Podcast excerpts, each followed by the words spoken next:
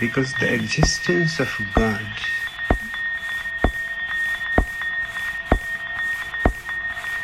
would have created so many problems, difficulties.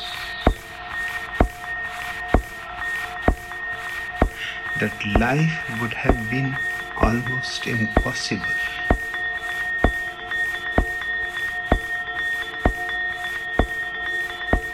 You may not have looked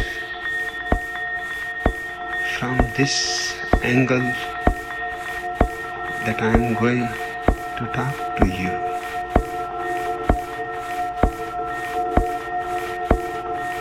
Perhaps nobody has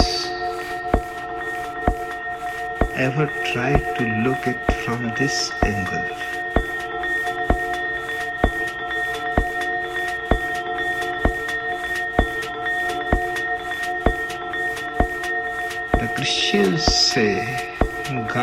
Created the world.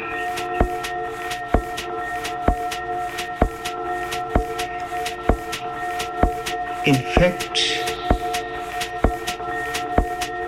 the hypothesis of God is needed for the creation.